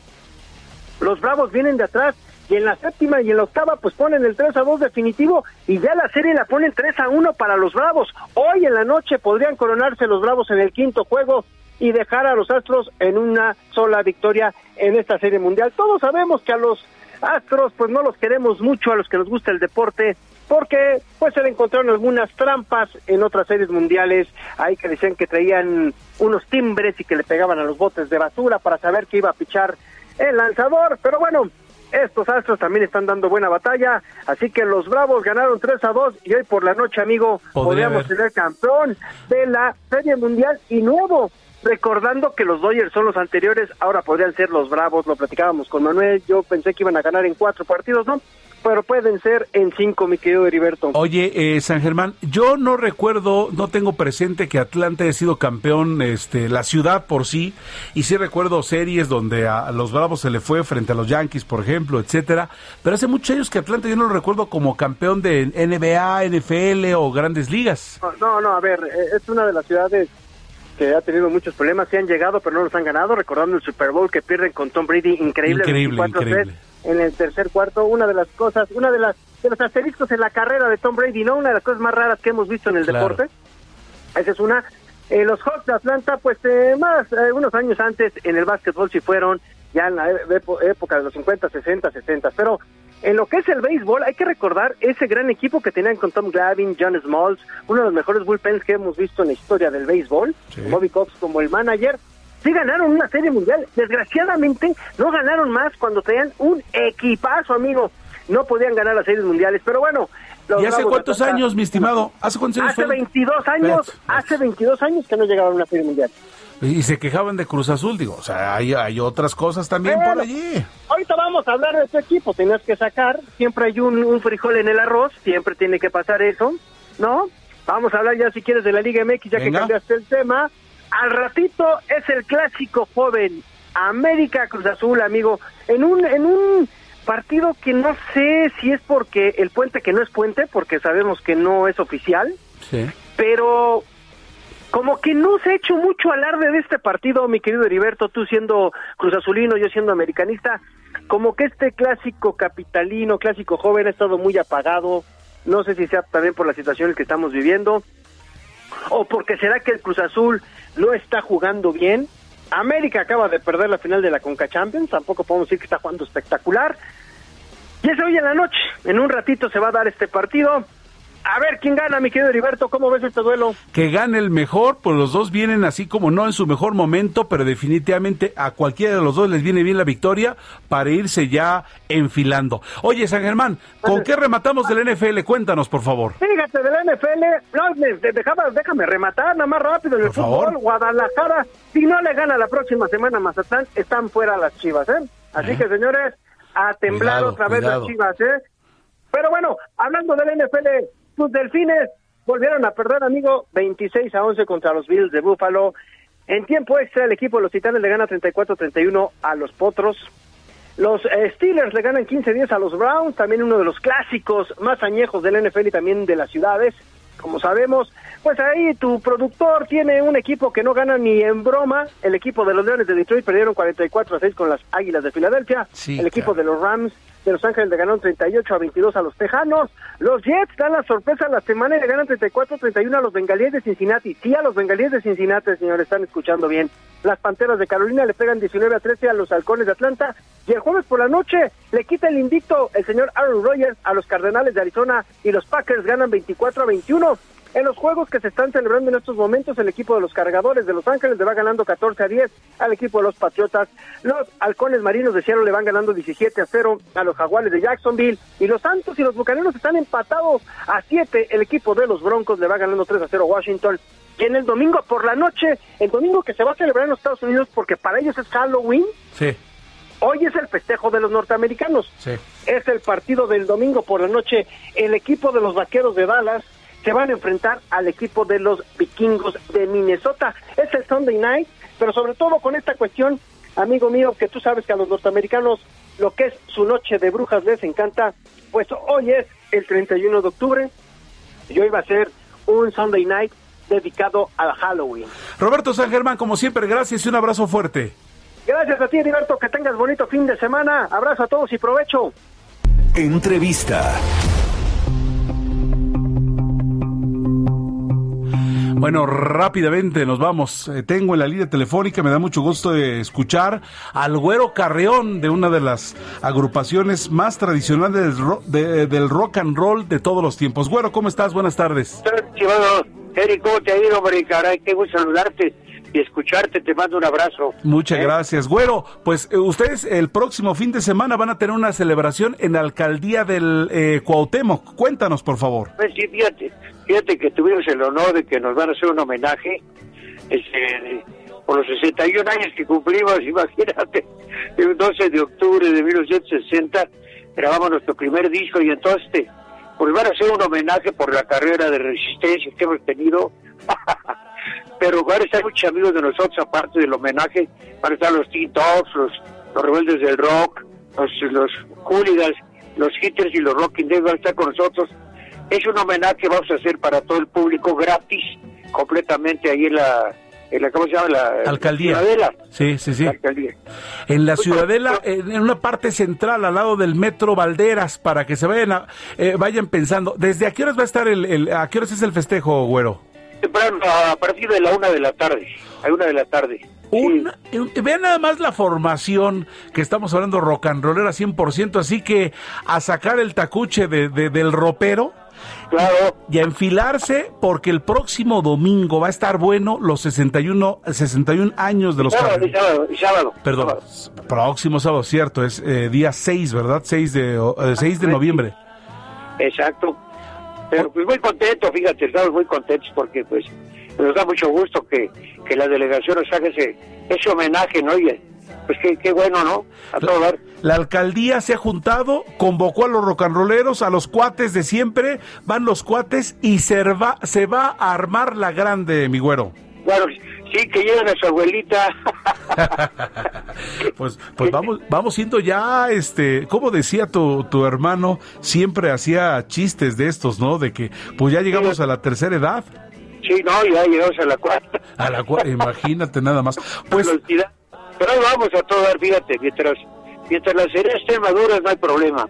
Perfecto, pues bueno, estaremos eh, al pendiente de esta celebración Alcaldía Cuauhtémoc. Avísele a su mamá, a su papá, a su abuelito, como dice el güero Carrión. Es una formación espectacular de estos grupos fundadores y ahí están los Carrión. Un abrazo a, ustedes, eh, güero, a ti, a tu hermano, fuerte. Se les recuerda con mucho, pero mucho cariño y, y felicidades por estos 61 años de buen rock and roll. No, pues te mando un abrazo, Eri, y a todo tu público que está escuchando, y aparte, te lo agradezco mucho, y ya sabes que siempre estamos contigo. Eres muy amable, güero. Gracias, un abrazo fuerte. Hasta luego, bye. Un abrazo. Hasta luego, el Güero Carrión, amigos del país. Seguramente esa celebración se estará plasmándose por toda la República Mexicana. Vamos a mensaje, regresamos zona de noticias a través de el Heraldo Radio eh, de costa a costa y de frontera a frontera y, y allende, allende también de nuestro país. Vamos a una pausa y regresamos con Manuel Zamacona a Zona de Noticias por Heraldo Radio.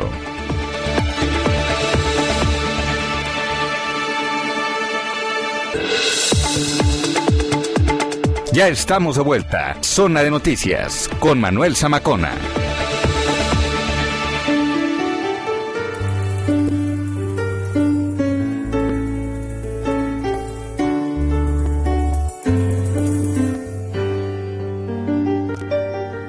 Hay noches de arreboles que incitan al amor y en los alrededores Cerramos las efemérides musicales de hoy con un clásico de la salsa. Se trata de Noche de Arreboles. ¿Dirá Arrabales? No.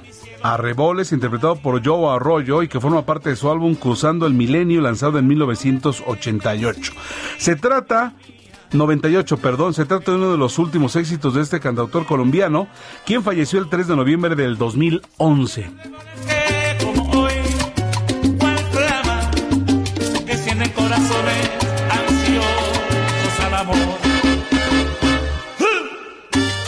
Bien, continuamos aquí en Zona de Noticias y mire, me da mucho gusto saludar a Luis de Cristóbal. Luis de Cristóbal, bueno, pues escritor, mentor empresarial y es que pues, hace poco se presentó este ensayo literario que es La Revolución Individual. Desde España, Luis de Cristóbal, qué gusto saludarte, Luis. Hola Manuel, muy buenas tardes, ¿cómo estás? Muy bien, pues ya noches para ti allá en, en, España, gusto saludarnos a la distancia. Oye, platícanos un poco, qué interesante estaba leyendo yo esta introducción a lo que es la revolución individual, pero quiero que nos platiques tú, ¿qué es la revolución individual? Bueno, la revolución individual es, en, en primer lugar, el volvernos responsables de nuestros actos y a través de eso eh, empezar a cambiar el mundo, que no a cambiarlo, ¿no? A cambiar un poquito de las cosas que nos rodean en varias temáticas, ¿no? Eh, nuestras finanzas, cómo impactamos en el mundo mediante nuestras compras, ¿no? Porque hoy en día cómo compramos es eh, mucho más democrático en realidad muchas veces que las elecciones, ¿no? Y cómo tratamos a los demás y sobre todo, pues, en qué ponemos nuestra energía. Hablas de productividad, ¿no? Hablas de responsabilidad social también. ¿Cómo, cómo involucras estos temas aquí en el ensayo? Bueno, eh, la responsabilidad social la veo desde dos partes, ¿no? Desde la parte de, la, persona física, por así decirlo, pero también de la persona empresarial, ¿no? Eh, cómo, nosotros como, como, trabajadores, como colaboradores, pero también a veces como empresarios, como emprendedores, cómo impactamos en el mundo y en la sociedad, ¿no? Podemos mirar hacia otro lado en las decisiones que tomamos o podemos tratar de manera proactiva de mejorar la vida de, de las personas, ¿no? Por ejemplo, es muy característico México, ¿no? Es el país de la OCDE con más horas trabajadas por trabajador al año y no es ni de lejos la que tiene más productividad, ¿no? Existe una relación entre el exceso de horas trabajadas y la baja productividad. Entonces, son temas que hay que ir cambiando poco a poco para que mediante esa revolución individual también de las empresas eh, se mejore la vida de las personas, además se aumente la productividad y tengamos un mundo pues un poquito mejor cada vez. Fíjate que yo escuchaba el otro día al empresario mexicano Carlos Slim decir que incluso podría ser que, que, trabajemos tres, cuatro días y aumentaría la productividad al descansar otros eh, cuatro días, ¿no? Digamos una mitad y mitad. Claro, la cuestión aquí se trata de trabajar mejor, no de trabajar más, ¿no? Es muy importante decir cuando hablamos de que, que la productividad es baja, no es que el, o sea, si, si un, si un empleado mexicano es menos productivo que un empleado irlandés, por ejemplo, ¿no? que es el más productivo por hora del mundo, sí. no significa que trabaje menos el mexicano o que trabaje peor.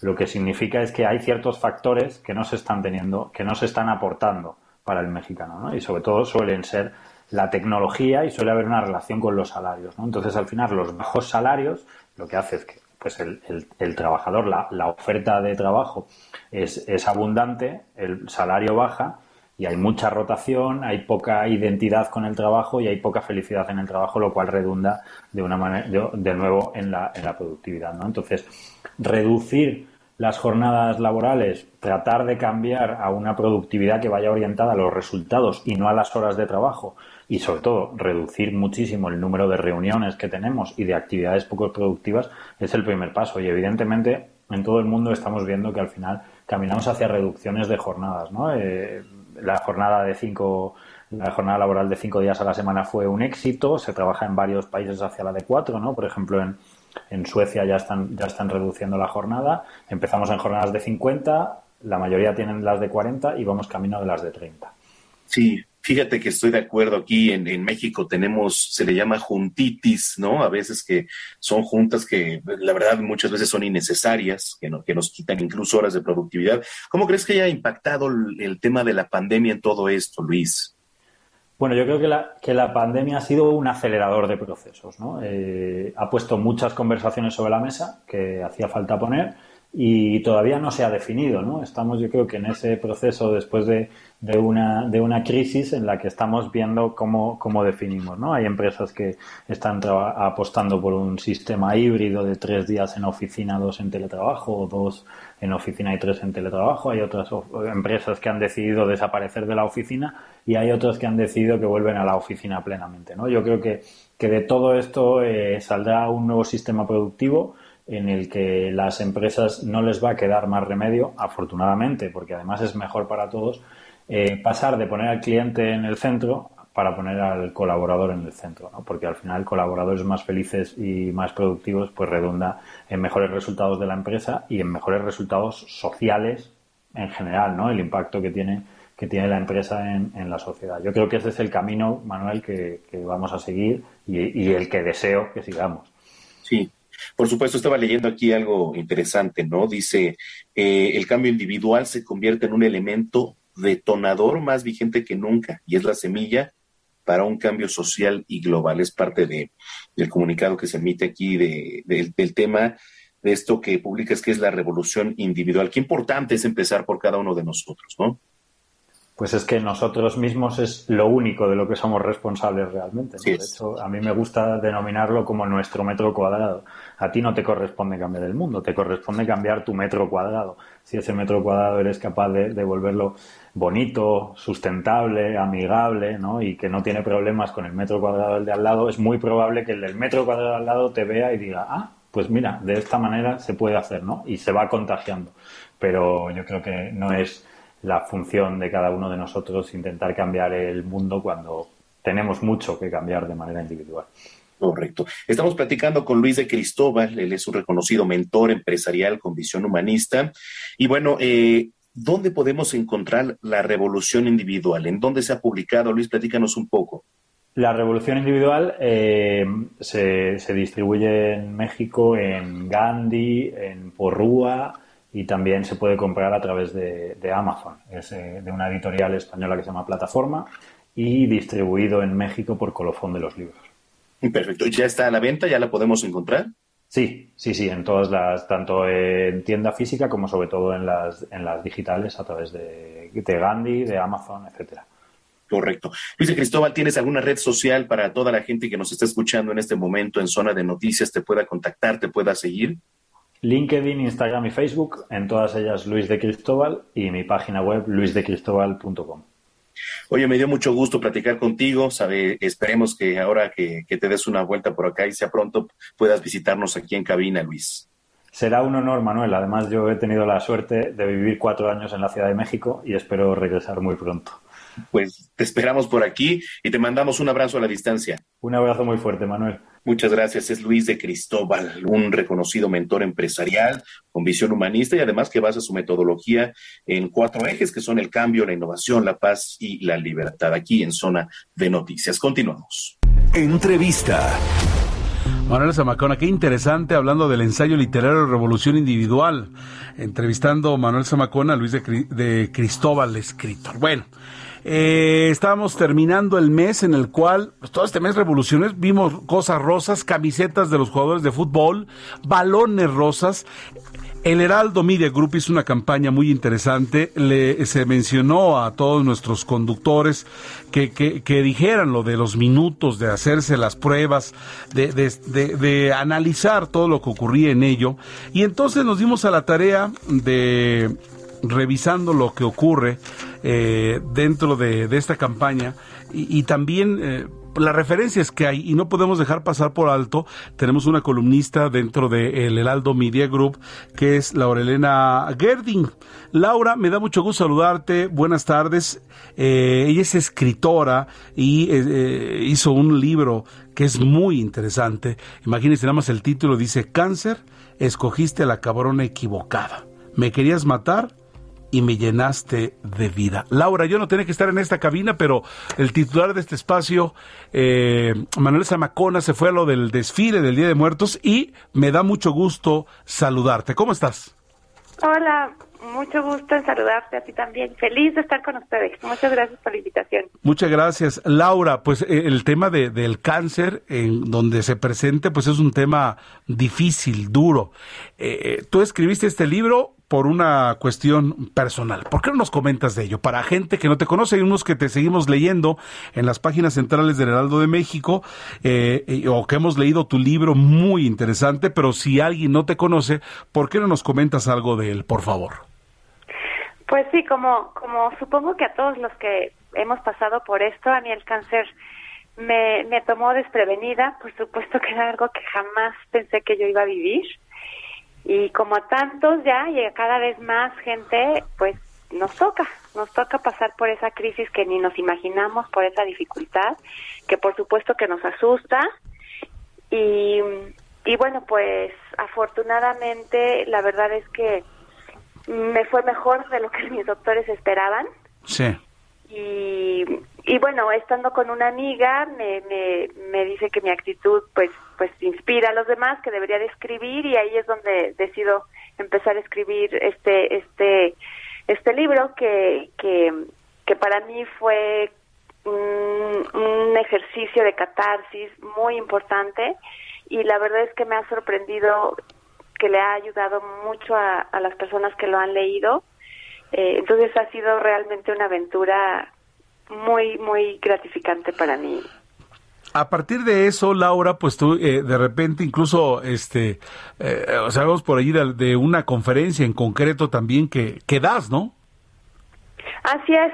Eh, lo, mira, lo que pasa es que, como te digo, a mí la crisis se me presenta sin, sin previo aviso, ¿no? Mm, O, sin decir agua y va. aviso, Ajá. pero que y es lo que nos pasa a todos, o sea, yo el último el último capítulo del libro eh, yo ya yo ya había terminado mi libro y el editor me dijo mira está muy bien si lo quieres dejar así está perfecto pero me falta que le parece un capítulo que es qué te dejó el cáncer en tu vida y yo primero dije estás loco yo ya estoy feliz con mi libro y así está y luego dije chin tiene razón me falta ese capítulo entonces eh, realmente todos todos tenemos algún cáncer en nuestra vida Puede ser depresión, puede ser una crisis económica, puede ser una situación de pareja o familiar, personal, problemas de, de autoestima, de angustias. Algo, algo ahí siempre. Algo, algo, una, una batalla que estamos, que estamos teniendo que librar, ¿no? Y, y que se nos está dificultando. Entonces, pues yo, aparte soy psicoterapeuta, de, de siempre a eso me he dedicado. Entonces, afortunadamente, pues yo tenía cierta fortaleza emocional cuando me llega este esta crisis y, y entonces a través de la conferencia y a través de mi libro yo trato de ir acompañando a las personas que están librando alguna batalla en su vida, ¿no? Y dándoles como esta perspectiva tanto desde lo emocional, desde un, pu un punto de vista un tanto de una psicoterapeuta, pero mezclado con el punto de vista personal, ¿no? De, de, de lo que es cuando estás deprimido y dices, no voy a salir de esta, o sea, por más que yo haga, por más que yo intente, no hay por dónde, esa desesperanza es verdaderamente eh, eh, depresivo, o sea, te, te mete en una depresión oscura, ¿no? Entonces, a mí me habló una amiga, estando yo pensando que ya me iba a morir, eh, me habló una amiga y me dijo, te hablo para decirte que sí se puede, que a mí me acaban de decir que estoy limpia, es decir, que ya no tengo cáncer en mi cuerpo. Sí se puede, sí se puede. Y ahí de verdad ella iluminó ese, esa oscuridad en la que yo estaba viviendo y me sacó de esa sensación de, de desesperanza absoluta y me sacó de ese sentimiento de no hay nada que yo pueda hacer al respecto, las cosas son como son y, ya no van a cambiar, ¿no? Este, justo en mi Sí. última columna, por, por otra razón, por la vacuna, ahora que me aparé para, para que vacunen a mis hijas, justo de eso hablaba, ¿no? De cómo cuando la vida te dice que no, pues busca quien te diga que sí. Entonces, este, eh, creo que, que la verdad a través de, la plática y a través de, a través de la conferencia y del libro, pues esa es mi intención y afortunadamente pues lo he ido logrando. La verdad es que las personas se sienten con esperanza ah, eh, después de, de, de escuchar esta esta historia que pues me tocó a mí vivir, ¿no? Pues sí. Y, y la verdad que inspiras, o sea, porque uno te conoce, eh, te, te escucha hablar y, y dice uno, qué bárbaro, qué fuerza, ¿eh? Laura Elena Gerding, ¿qué días escribes en el Heraldo de México? Los viernes cada 15 días. ¿Se llama la columna de alguna manera o es... O, no, o- es columna invitada y cada vez le voy poniendo un título. Ah, mira, qué interesante. Bueno, yo les insto, si les interesa el tema, si de alguna manera algún de la familia saben, etcétera, es un libro de verdad muy, pero muy interesante. Y yo y les, les digo, tengo la fortuna de, de haber conocido a, a Laurelena Gerding en, en un encuentro, um, fue, fue una, un evento en el, por el, monu- en el Frontón México, ¿verdad? En el Monumento a la Así es. Revolución, exacto. Y entonces sé de lo que estamos hablando por estas circunstancias. Y mira, lo que me toca es suerte que no viniera hoy este el titular de este espacio, Manuel Zamacori, y, a- y hablar contigo. Laura, eh, ¿dónde te seguimos, por favor? Eh, bueno, en mis redes estoy como Laura Herding. Seguir. G-E-R-D-I-N-G-H. G-H. Perfecto. Así es. Así es. Entonces, ¿te seguimos ahí? ¿Eres o reiteras, por favor? Soy, bueno, soy psicoterapeuta y escribí el libro Cáncer, escogiste a la cabrona equivocada.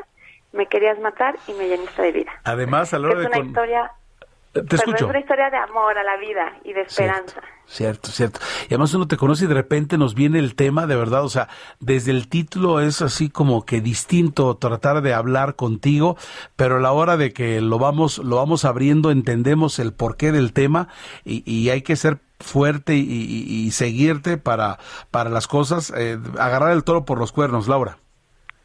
Pues así es, porque cuando la vida nos presenta una crisis de ese tamaño no nos queda de otra. Pues sí. Entonces más vale hacerlo. Te estaremos escuchando. Y la verdad Dime, dime. es que salimos fortalecidos de este tipo de experiencias. Cierto. Bueno, ahí está, tú eres el ejemplo de ello.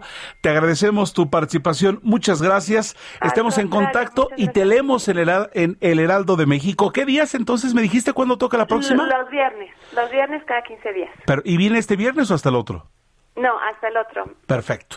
Laura, Elena Gerding, muchas gracias. Eres muy amable. Gracias a ti, Heriberto. Gusto saludarte. Hasta luego, igual. Saludos a ti. Muy amable. Ella escribió Cáncer, escogiste a la cabrona equivocada. Vaya, vaya libro. Por cierto, hoy en la página 3 del Heraldo de México aparece Mitos y Realidades del Cáncer de Mama. Es un- un- un- un- una lectura muy interesante porque nos habla, por ejemplo, que dice, mito, el cáncer de mama solo lo padecen las mujeres. Mito, si no tengo antecedentes familiares no puedo padecerlo. Mito, el cáncer de mama solo lo tienen las personas mayores. Mito, los desodorantes o antitranspirantes aumentan el riesgo de padecerlo. Mito, solo lo padecen las mujeres de senos grandes. Mito, si tengo un cáncer de mama me extirparán el seno. Y este escrito que aparece en la página 3 de nuestra versión impresa nos dice la realidad en torno. ello. Es una campaña que todo el mes ha tenido el Aldo Media Group en el apoyo de Fundación Andrade, de CIMA, de JL, JLN Labs, de Grupo Andrade, de Teletón donde la verdad estamos felices de estar en esta casa editorial que apoya esta clase de actividades y concretamente del cáncer de mama en una campaña mensual muy pero muy fuerte. Gonzalo Lira, Cine y Streaming, ¿cómo estás? Buenas tardes. Hola, hola, ¿qué tal? ¿Cómo están? Pues ya en la parte final de este espacio, pero arranquémonos por favor con lo que nos tienes para el día de hoy, por favor. Pues fíjate que les tengo un resumen de qué es lo que me ha tocado ver por acá, porque estoy en el Festival de Cine de Morelia, que de entrada ha sido pues una edición muy sui generis, eh, no tanto como la del año pasado, en la que realmente era muy, muy, muy poca, sino es que casi nula la, la asistencia, pero sí se ha convertido, creo, para, para la industria del cine acá en nuestro país y de los festivales, pues como en el ejemplo a seguir, han sido muy cuidadosos con cómo eh, traen a la prensa, nos han estado haciendo pruebas y pues las películas ya empieza a haber eh, pues flujo de, de cine mexicano que pareciera que había tenido ahí un, un impasse interesante. Yo quiero destacar películas que ya la gente se va a encontrar muy pronto, entre ellas eh, una película de policías, que es una película mexicana de Alonso Ruiz Palacios. Eh, si nunca han visto Güeros o Museo, vayan a ver la filmografía de este señor. Y una película de policías, te voy a contar, es una historia muy interesante porque es un documental que en un inicio es contado a través de dos actores. Dos actores interpretan la historia real de una pareja de policías y la película lentamente va quitando las capas de ficción para irnos mostrando no solo la historia real de estos policías, sino la historia real de cómo estos actores se convirtieron en estos policías y hacer una analogía de cómo el policía es en cierta medida un actor, una persona que tiene que fingir dureza cuando realmente tiene miedo, una persona que tiene que fingir seguridad cuando en realidad vive en un mundo eh, en el cual la impunidad eh, es lo que rige. Entonces, eh, se estrena ya esta semana en Netflix una película de policías, échenle un ojo. Y también tocó ver la nueva película de, de Los Cazafantasmas, por ejemplo, que, que es la que va a cerrar eh, la película, el festival, perdón, por acá, que seguramente la próxima semana estaremos escuchando algunas entrevistas con el director y el elenco. Eh, mucho cine mexicano, como les decía, pero creo que sí se nota una carencia de producción porque la calidad respecto a otros eh, festivales eh, ha bajado un poco. Yo creo que tiene que ver con que se produjo menos y entonces las películas a elegir quizá daban, eh, pues, pues para no elegir material tan tan bueno, pero de ahí, bueno, ya decía yo, una película de policías, creo que la destaco. Pobotsu, un documental, Noche Sí. Blanca, que nos cuenta la historia del Chichonal, este pueblo, eh, bueno, este volcán que estalló en Chiapas. los años 80, ajá, y que sepultó todo un pueblo. Eh, y es la historia de cómo los habitantes de ese pueblo deciden eh, excavar y recuperar eh, todo lo que quedó bajo las cenizas. Entonces ese también pronto lo podrán ver y creo que es muy interesante y muy valioso. ¿Qué más tenemos en Morelia para el, en el último minuto, mi estimado Gonzalo? Porque estás en, el Festival de Cine, para mucha gente el más importante, si no por lo menos de los más importantes, y, con esto de la apertura ya eh, que estamos normalizándonos, pues hay, que seguirlo.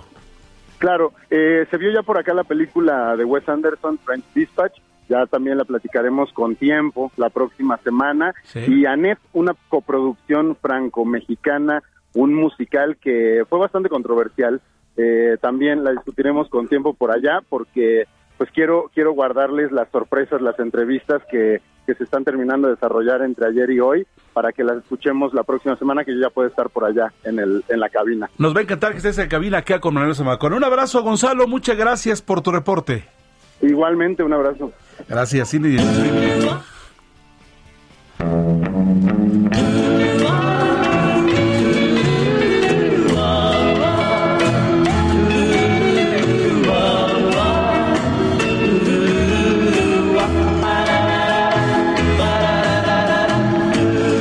Con los hermanos Carrión. Fíjense que en Estados Unidos, en Nueva York, se, eh, por primera vez se instala un altar. Celebraron el Día de Muertos en el Rockefeller Center, este lugar emblemático donde, por ejemplo, ahí se arranca la temporada navideña en todos Estados Unidos con cuando prenden las luces en este lugar icónico de la Gran Manzana. A nombre de todo el equipo, gracias. Gina Monroy, del señor eh, Vieira, Emanuel, Heriberto Vázquez de este lado. A nombre de Manuel Zamacona, deseamos la mejor de las tardes a ustedes. Gracias. Todos te admiran a ti, porque eres así. El Heraldo Radio presentó Zona de Noticias con Manuel Zamacona. Los esperamos la próxima semana en Zona de Noticias, el epicentro de la información.